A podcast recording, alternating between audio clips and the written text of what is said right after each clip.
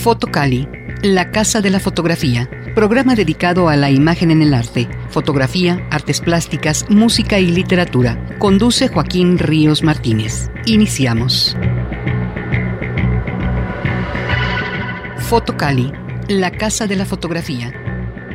Saludos a todos, gracias por estar con nosotros este sábado 15 de febrero del 2020. Estamos en el programa número 244 de Fotocali y transmitimos a través del 96.9 de FM en Puebla por Radio WAP. Soy Joaquín Ríos Martínez y le envío un afectuoso saludo a La Cabrera.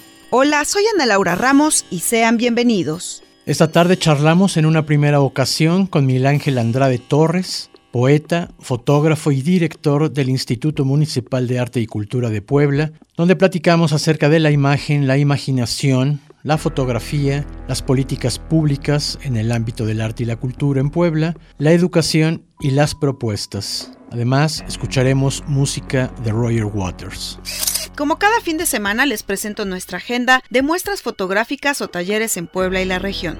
La fantástica construcción femenina, colectiva de fotógrafas, Museo Taller Erasto Cortés, 7 Oriente número 4, abierta hasta el 28 de febrero. ¿Por qué registrar y documentar? Taller de fotografía básico. Informes por la página de Facebook Fotocali 2 o Fotocali Radio. Exhibición permanente de fotografía y artes plásticas en Metzcali Galería Virtual en la página de Facebook Metzcali Galería. El Museo Universitario Casa de los Muñecos invita a la exposición fotográfica Instantes entre Hilos de Edgar Holguín en colaboración con Brenda Martínez. Una entrada al arte por tres puertas, el ballet, la fotografía y el trabajo de cientos de artesanos. Asistan a la 2 Norte número 2, abierta hasta el 28 de febrero. Les recuerdo que visiten nuestras páginas de Facebook, Fotocali 2 con números romanos o Fotocali Radio, donde podrán consultar exposiciones, talleres, convocatorias y apreciar imágenes. George Roger Waters, 1943, es un cofundador de Pink Floyd, convirtiéndose tras la marcha de Sid Barrett en el compositor conceptual de la banda. Además de ser el bajista, compartió el lugar del cantante principal y experimentó con sintetizadores, loops, guitarra eléctrica y acústica. Con él, Pink Floyd alcanzó éxito mundial en la década de 1970 gracias a sus álbumes conceptuales The Dark Side of the Moon, Wish You Were Here, Animals y The Wall. Dejó la banda en 1985 a diferencias creativas y legales con los otros integrantes. Resuelta la disputa en 1987, pasaron casi 18 años para que volviese a tocar con la banda. Hacia 2010, el grupo había vendido más de 250 millones de discos solo en Estados Unidos y 74 millones de álbumes.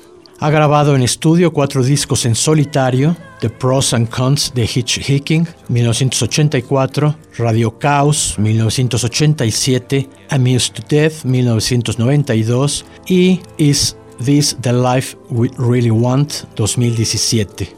En 1986 contribuyó a la banda sonora de la película Cuando el viento sopla. En 1990 organizó uno de los conciertos con más asistencia de la historia, The Wall, Living Berlin, con 300.000 espectadores. En 1996 fue admitido en el Salón de la Fama del Rock de Estados Unidos y del Reino Unido como miembro de Pink Floyd. El 2 de julio de 2005 se reunió con sus excompañeros de Pink Floyd para el concierto benéfico Live 8, la única aparición de Waters con la banda desde su última actuación hacía 24 años. En 2010 dio comienzo The Wall Live, una gira mundial donde interpreta The Wall al completo. Durante la misma, el 12 de mayo de 2011, en The O2 Arena, Gilmore y Mason volvieron a compartir el escenario con Waters, Gilmore tocando Comfortably Numb y Gilmore y Mason junto a Waters en Outside the Wall.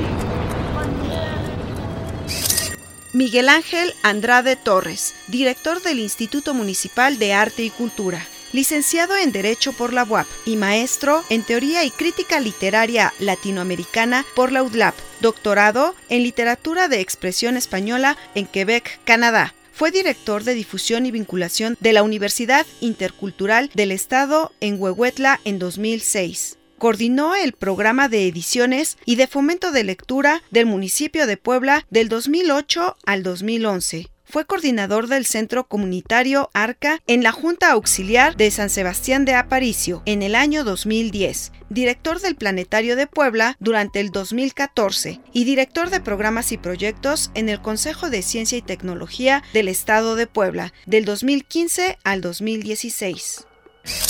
Saludos amigas y amigos, estamos en la segunda parte Fotocali, la Casa de la Fotografía, gracias por continuar con nosotros. Tengo hoy un invitado especial para dos programas, o sea, vamos a dividir esta conversación, Miguel Ángel Andrade Torres, poeta, fotógrafo y director del Instituto Municipal de Arte y Cultura de Puebla, con quien vamos a platicar de la imagen y lo que vaya saliendo. Miguel Ángel, muchas gracias por estar acá. ¿Qué tal, Kino? Muy buenas tardes.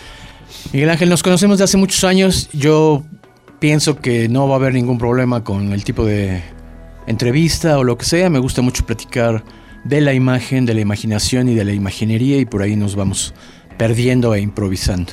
En el sentido de, que también haces fotografía y lo haces bastante bien según yo, y poesía, que creo que es como te conocí hace muchos años, ¿qué es la imagen para ti en todos los aspectos? La imagen em, es complejo porque para mí eh, cuando hablamos de la palabra imagen representa dos dimensiones, la imagen visual, pero también la, imagen eh, metafórica, la, la, que proviene de la metáfora de la, de la imaginación. Entonces, eh, para mí la imagen representa un espectro, un espectro en el sentido que crea un momento efímero, por supuesto, en donde uno descubre algo eh, es como una eh, revelación también la, imagen. Entonces, en el sentido fotográfico, pero sobre todo en el poético, la imagen eh, me parece una, una revelación de, un tema, de una realidad, de un asunto, de una... puede haber también una imagen sonora. Entonces, eso representa para mí la imagen. Siempre la, la concibo no desde los términos eh, racionales, sino de los términos eh, sensoriales. ¿Podemos imaginar cosas que no existen? ¿Que no existen en qué sentido? Que no son reales. Para mí todo lo imaginable es posible y más ahora con lo virtual. ¿no? Por supuesto estamos hablando de la dimensión de lo real, del mundo, de lo concreto, de lo que se puede palpar, la naturaleza, los edificios, pero aquello que no, que no existe en esa realidad, pero que podemos imaginarlo, crearlo y concretizarlo, eh, por supuesto que también tiene eh, toda la realidad posible que, que inspira a los sentidos humanos. ¿no? Esto pasa también mucho por los sentidos. Eh, lo que no es palpable, pero que podemos escuchar, que podemos imaginar, que podemos visualizar en la, en la imaginación, eh, nos permite voltear tanto hacia el futuro como al pasado. Entonces muchas de las eh, cuestiones que imaginamos algún día llegan a ser posibles. Entonces, la imaginación nos permite hacer ese recorrido tanto hacia atrás como hacia adelante, unos saltos cuánticos, porque el pasado, de lo que todavía no tenemos, no tuvimos rastro, no tuvimos huella, lo podemos también imaginar. Y todo eso, eh, em, todo eso propone una construcción como bien no sabemos del imaginario. Entonces, imaginario complejísimo que, que pasa por lo personal, que pasa por lo colectivo, que pasa por lo nacional, que pasa por, lo, eh, por la especie, por lo humano, pues eh, todo eso está nutrido y tejido con la imaginería precisamente. Ahora, bien dices ahorita esto de la imaginería y es la, la tercera parte de estas tres palabras. ¿Cómo se va construyendo la imaginería? ¿Es a partir del bagaje cultural o solo de compartir una realidad que se puede volver nuestro cotidiano, por ejemplo, cultural? ¿Cómo se va construyendo esto? Em, yo creo que de las, eh, yo lo veo un poco parcelado, parcelado en el sentido, primero como persona, eh, el ambiente, en el contexto donde, donde habitas, donde creces, donde compartes, pero también aquellos canales que tenemos para compartir esta imaginería.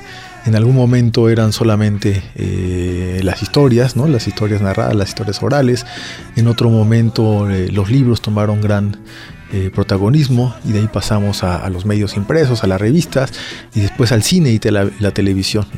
Hoy en día sabemos que las redes sociales, el internet nos ha, eh, nos ha puesto en un momento ya crítico de tanta información, tantas imágenes, información en todos los sentidos, visual, auditivo. Entonces, creo que se, hay una parcela y eh, esa parcela se comparte en, ciertos momentos, cuando es el personal, pero también el colectivo. ¿Cómo se construye esa imaginería? Eh, proviene de varios lugares, del oficial, de un, de un estado, de un estado-nación, de un estado, de un municipio, pero también de lo que los propios, eh, las propias personas van construyendo y van compartiendo. Entonces creo que es un asunto de un tejido, como siguiendo la metáfora de hace rato, de un tejido, y uno decide qué símbolos son los que se va apropiando. Entonces, en la medida que nos apropiemos de esos símbolos, es cuando compartimos un imaginario colectivo. Exacto. Hablando ya en términos de poesía y de fotografía específicamente, ¿cómo vas retomando la imagen? ¿Cómo se va creando tu trabajo de imaginación? Por ejemplo, como fotógrafo. A veces tenemos que hacer fotografías al encontrón, porque no hay de otra, porque llevamos la cámara afortunadamente y sale algo bueno. A veces visitamos los lugares, observamos la luz, el contexto, en fin se hacen fotos más planeadas. ¿Cómo, cómo trabajas con la imagen así? Porque además em, tienes, perdón, un libro publicado, o dos, o uno. De, ¿De, foto? de fotografía, uno. Tienes un libro publicado y este... Y no son fotos creadas, no son fotos que estuviste planeando, sino son fotos que cuando llegaste a los eventos se fueron creando casi todas, o algunas de ellas, ¿no? ¿Cómo vas trabajando la imagen así? Em, yo tengo dos eh, sentidos para el trabajo fotográfico. Cuando es el documental y cuando es uno más lírico, si podemos eh, llamarlo así. En el documental, por supuesto, exige una investigación previa, una investigación de campo, entrevistas con los participantes. El libro que hablamos es el de Carnaval de Huachinango, Huehues, y eh, implicó un conocimiento de, de, la Sierra Norte, de la ciudad y donde yo viví bastante tiempo. Em, pero sin embargo, también me gusta la fotografía de, de la calle, la fotografía del azar. Eh, como fotógrafo he tratado, eh, según mi, actividad, eh, dedicarme a la fotografía. Para la fotografía documental necesitas bastante tiempo, necesitas dedicación, necesitas hacer planeación, mientras que para la otra depende el lugar lo que estés haciendo. ¿no? Entonces yo trato de traer en la medida de lo posible la cámara y también me adapto al, a mi actividad del momento. Es decir, eh, ahora que estoy en, una, en un cargo público y que dedico la mayor parte de mi esfuerzo y de mi tiempo a, los asuntos que, que debo llevar, eh, pues no tengo mucho trabajo para hacer, mucho tiempo para hacer fotografía documental. Sin embargo, eh, busco temas de los que puedo abonar cotidianamente. Por ejemplo, el, el, agua. He estado haciendo una serie sobre el, sobre el agua, se llama El agua en apariencia y tiene que ver con toda la imaginería y todo lo visual que nos puede dar el agua, ¿no? Eh, fuentes, eh, chopos, eh, charcos incluso, todas las formas que puede tomar el, agua en, sus diversos momentos eh, es una serie que estoy desarrollando ahora mismo. Entonces trato de no quedarme estancado o lamentándome, no puedo hacer este proyecto que quisiera porque estoy acá. Eh, para mí ya no vale esa, esa, queja y más bien adapto mi tiempo a, mis actividades. Y em, también reflexionaba recientemente, para mí la fotografía tiene un lado muy lúdico. Eh, ayer leí una carta de Sergio Larraín, que es un fotógrafo chileno, perteneció a Magnum, eh, con una personalidad muy misteriosa y le había hecho una carta a un sobrino que se quería dedicar a la foto. En la carta eh, mencionaba que la fotografía es sobre todo caminar, que era, hay que ser un vagabundo. Entonces uno, ¿qué más quisiera de poder ir en la vida como vagabundo encontrándose cosas? Pero te decía que la dimensión lúdica a mí me ayuda mucho a, em, en la imaginería fotográfica. El, target fotográfico que tengo eh, pasa mucho por el juego en, ese sentido. ¿no? Cuando no es eh, un sistema más estricto que es el documental, eh, el, otro pasa mucho por el juego. Entonces hay un gran disfrute de la, imagen fotográfica para mí. No solo al hacerla, sino también al, verla. La fotografía representa otros mundos, eh, mundos específicos, pero también mucho el punto de vista literalmente del, fotógrafo, del autor. Entonces el, punto de vista, como decía Manuel Albert Bravo, el punto de vista es el punto de convergencia. Siempre, como en todas las, artes, el, artista, el sujeto, pone mucho de sí mismo en lo que está viendo y por lo tanto está creando un reflejo de sí mismo. A la fotografía le ha costado mucho trabajo. Desde que se creó, inventó, pasar a un estatus que no sea el documento, la reproducción real de las cosas. Eh, tratando de desplazar un poco a la, pintura en su momento. Y no se le tomaba en cuenta precisamente por eso, porque parecía que solo iba a ser algo para reproducir.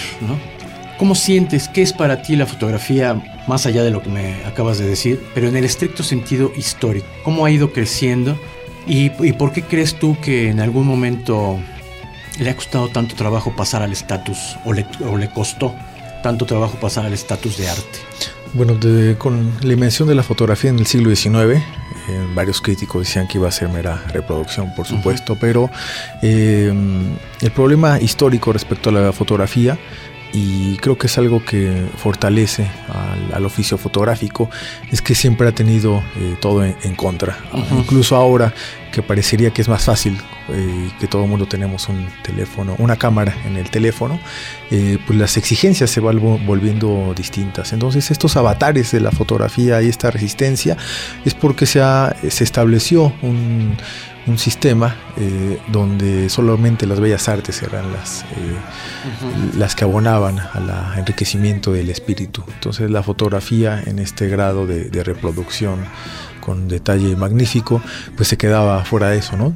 Entonces, retomo lo que decía hace rato, la fotografía ahora pasa por el, por el sujeto que la, que la involucra. Entonces, eh, sí es de técnica, pero sobre todo me parece más allá de una interpretación, de un encuadre, de un objetivo y de un eh, mensaje que se quiera dar con esa fotografía. Entonces, yo creo que estos avatares que tenemos eh, históricos respecto a la fotografía, de siempre estar propugnando por un lugar, son precisamente uno de los motores que eh, conduce a los fotógrafos a buscar nuevas expresiones y no dejarla agotar como una posición eh, ya establecida uh -huh. en, eh, en, los medios de, que tenemos para comunicarnos y para crear. Uh, acertadamente dices esto y pienso, muchos fotógrafos comentan en las entrevistas que se ha banalizado un poco esta idea de la fotografía artística precisamente por lo que mencionas de que todos tenemos un, te un, teléfono celular de altísima calidad de reproducción. Hay concursos internacionales con grandes premios a partir de los celulares. Y entonces eso no le quitaría ningún mérito. Sin embargo, eh, eh, algunos de estos fotógrafos que me lo comentan mencionan que se ha banalizado en el sentido de que como cualquiera puede hacer una fotografía, cualquiera se puede sentir fotógrafo, cualquiera se puede sentir artista, que no está mal pero que entonces es ya mucho más difícil para un observador no avesado tratar de descubrir cuál es una fotografía artística de la que no lo es, independientemente de que esté dentro de un museo o una galería. ¿no? ¿Qué, ¿Qué, piensas de esto? ¿Qué podría definir algo que es artístico de lo que no lo es?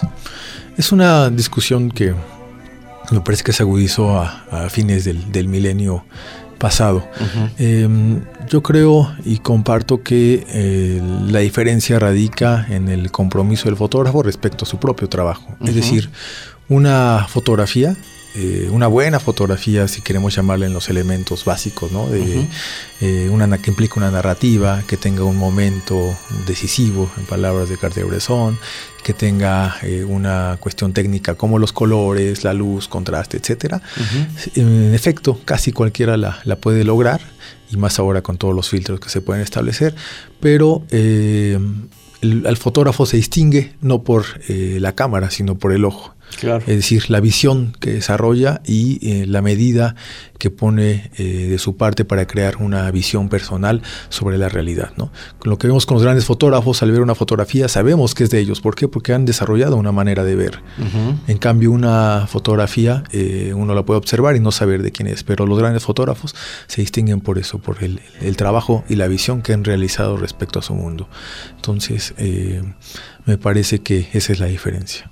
Como también decía Álvarez Bravo, todo depende del punto de vista, que son dos cosas, ¿no? El punto de vista espiritual, por llamarle así, de tu, tu, propio bagaje cultural, y el punto de vista donde se sitúa el fotógrafo para hacer la fotografía, porque hay que moverse y hay que encontrar el mejor ángulo, ¿no? Completamente. En este, en este sentido, y, y eh, no estás tan ligado a esto, pero de todos modos te lo quiero preguntar, ¿cómo ves el nivel en lo general de las exposiciones de fotografía, de los fotógrafos que salen de las universidades, eh, de otras carreras tal vez, o, o, de, o de fotografía en específico. ¿Cómo ves este nivel ya cuando se enfrentan a una exposición? ¿Es bueno el nivel, el montaje, la narrativa? De, hablamos, eh, sí, pero en, general en el país. No, en Puebla. En, Puebla. Yo, he visto muchos esfuerzos de, la fotografía, eh, sobre todo de las generaciones recientes, y yo veo con muy buenos ojos este, este espíritu. ¿no? Em, por supuesto que uno va abrevando en, experiencia, en profesionalismo para eh, la calidad de la puesta en escena, de la exposición fotográfica. Pero creo que justo en este momento em, la exposición de fotografía, es decir, exposición en una galería y todo, eh, ahora es uno más de las sedes para poder disfrutar la fotografía. Con el em, con los dispositivos de redes sociales, con la web, con la computadora, el monitor, el iPad, el teléfono, uno puede ya acceder de manera eh, distinta. Entonces creo que la sigue siendo muy importante, pero se ha convertido en una eh, política cultural, ¿no? Eres reconocido o eres buen fotógrafo solo si tienes cuatro o cinco exos. ¿Por qué? Porque hay instituciones que te avalan. Y en fotografía, mucho más que en otras eh, disciplinas, eh, la autopromoción y la autogestión para mostrar tu trabajo fotográfico, pues ha ganado muchas, muchas sedes, muchos espacios, muchos lugares. Entonces yo no em, yo veo con muy buenos ojos, no demerito esos, esos esfuerzos, eh, porque si no estamos reproduciendo viejas estructuras de, poder em, respecto a la, cultura y al arte, donde necesitas el espaldarazo para poner. Yo creo que el compromiso de cada fotógrafo de poder eh, revisar su trabajo, ser crítico con él mismo y de poder avanzar eh, y mostrar una imagen y más que una imagen, un mensaje certero de lo que tú quieres decir, no de lo que te implica el tema, es el gran hallazgo para esta época. Y además eh, en Puebla, por ejemplo, ha sucedido desde hace ya considerablemente tiempo atrás, no sé, 10 años, que el Museo Amparo permanentemente trae exposiciones fotográficas de lo que se está haciendo por el mundo. Entonces eso también al público en lo general y a quienes somos fotógrafos nos da un punto de partida de que no hay un retroceso, pero que sí se ha detenido la imagen en su narrativa visual, presentando otra vez muchas cosas que tienen que ver con lo panfletario pero es así como estamos viviendo y ya lo dijiste también hace un rato, en este caos de, gran cantidad de imágenes que nos confunden a veces, pero que los museos, que, quienes son en verdad quienes validan la obra de alguien, están permanentemente observando lo que pasa en otras partes y nos los traen a Puebla y eso me parece un gran avance para la foto. Es un privilegio tener al, Museo Amparo, ¿no? De otra manera no tendríamos el acceso a, muchas obras que circulan en el mundo. Entonces, eh, tienes razón, eh, uno de los principales instituciones que ha apostado por la fotografía es el, es el Museo Amparo y es un acceso eh, pues general y gratuito para todos. Entonces eso nos, nos tiene, nos obliga a estar a, ese nivel, ¿no? a enfrentarnos a realidades, de otras realidades del mundo, a otras visiones, a otras maneras de, narrar y de proponer la, imagen. Entonces, eh, la fotografía, como las otras disciplinas, siempre eh, tiene dos, sentidos, dos vías, es decir, el que produce, pero también que lees. Entonces, en la medida que tengamos estas, eh, estos esfuerzos de poner en servicio de la población de, la ciudad de Puebla en este caso, eh, distintas maneras de ver, es como también podremos eh, ganar en la construcción de una cultura visual. Claro. Miguel Ángel, te lo agradezco mucho por haber estado en Fotocali, la Casa de la Fotografía. Es un gusto platicar contigo. Un gusto, aquí no es mío. Gracias, nos escuchamos el siguiente programa. Recuerden visitar nuestras páginas de Facebook, Fotocali 2 con números romanos y Fotocali Radio. Hasta otro sábado a las 18 horas, soy Joaquín Ríos Martínez y agradezco a Ana Laura Ramos su colaboración y por la edición del programa, a Darío Montiel en los controles en cabina y a Jesús Aguilar en la producción.